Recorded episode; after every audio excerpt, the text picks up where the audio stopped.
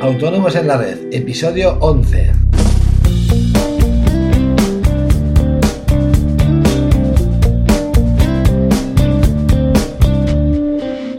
Muy buenos días y bienvenidos un viernes más a Autónomos en la Red, el podcast en el que hablaremos de toda la actualidad fiscal y laboral y en general todo lo que rodea el mundo de los autónomos. Como ya sabréis, todos los días de lunes a viernes a las 8 menos cuarto de la mañana tendremos una nueva entrega de Autónomos en la Red, donde intentaremos contestar cada día de una forma clara y sencilla a una nueva pregunta de los oyentes en menos de 5 minutos.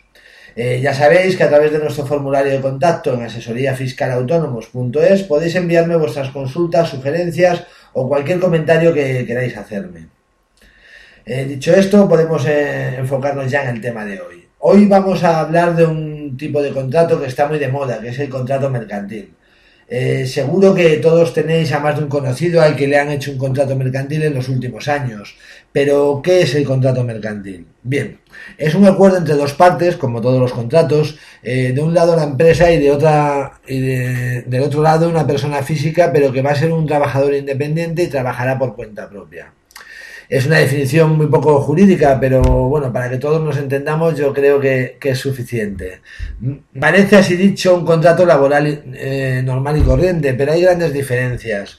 Eh, así a de pronto se me ocurren cuatro fundamentales que serían pues eh, que la empresa no tiene que realizar ningún pago a la seguridad social por este trabajador, el trabajador es el que se paga la seguridad social, que cuando finaliza el contrato no hay indemnizaciones, otra sería que el trabajador no cotiza por desempleo, por lo que finalizado el contrato no percibirá ninguna prestación.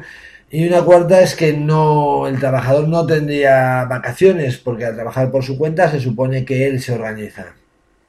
Eh, dicho así, eh, la verdad es que explicado de este modo, eh, parece un chollo para las empresas que se convierten de alguna manera en explotadoras de trabajadores pero es que este contrato es muy normal si eres autónomo y tienes muchos clientes. ¿vale? Tú eres el trabajador, tienes que prestar un servicio, eh, que por cierto, bueno, este contrato se, se realiza eh, normalmente para prestación de servicios, que no, no lo había dicho, eh, pero el cliente tiene que pagar dicho servicio. Como autónomo te interesa firmarlo, tú tienes que cumplir tu parte del trato, pero el cliente también. Ahora bien, si una empresa te contrata así, eh, tal vez te estás convirtiendo en un falso autónomo y eso no está dentro de la legalidad. Eh, si realizas una entrevista de trabajo, te ponen encima de la mesa todas tus obligaciones y estas son idénticas a las del resto de la plantilla, pues en cuanto a sueldo, horario, objetivos, etcétera, pero te exigen estar dado de alta en el régimen general de, o sea, perdón, en el régimen especial de trabajadores autónomos, eh, preocúpate.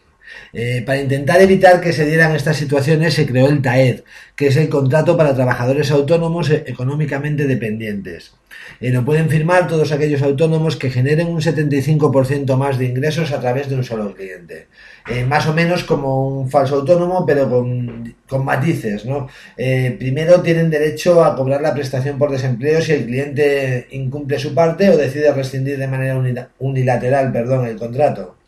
En segundo lugar, tienen 18 días de vacaciones, aunque no remuneradas. En verdad se le llaman vacaciones como se podrían llamar días libres o descanso y punto, vamos. Y tercero, eh, tienen permiso de maternidad. en mi opinión, eh, tal vez es una forma de camuflar al falso autónomo, pero hay muchos autónomos que solo tienen ingresos de un cliente y al menos con el TAED están un poquito más cubiertos. Lo que voy a decir ahora es muy importante. Eh, tienes que tener claro que si no estás dado de alta como autónomo y firmas un contrato así, te estás jugando una buena multa.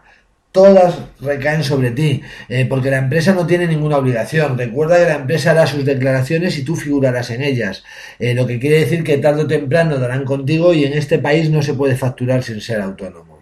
En fin, si tenéis que firmar un contrato así, pensadlo tranquilamente y por supuesto siempre podéis contar conmigo.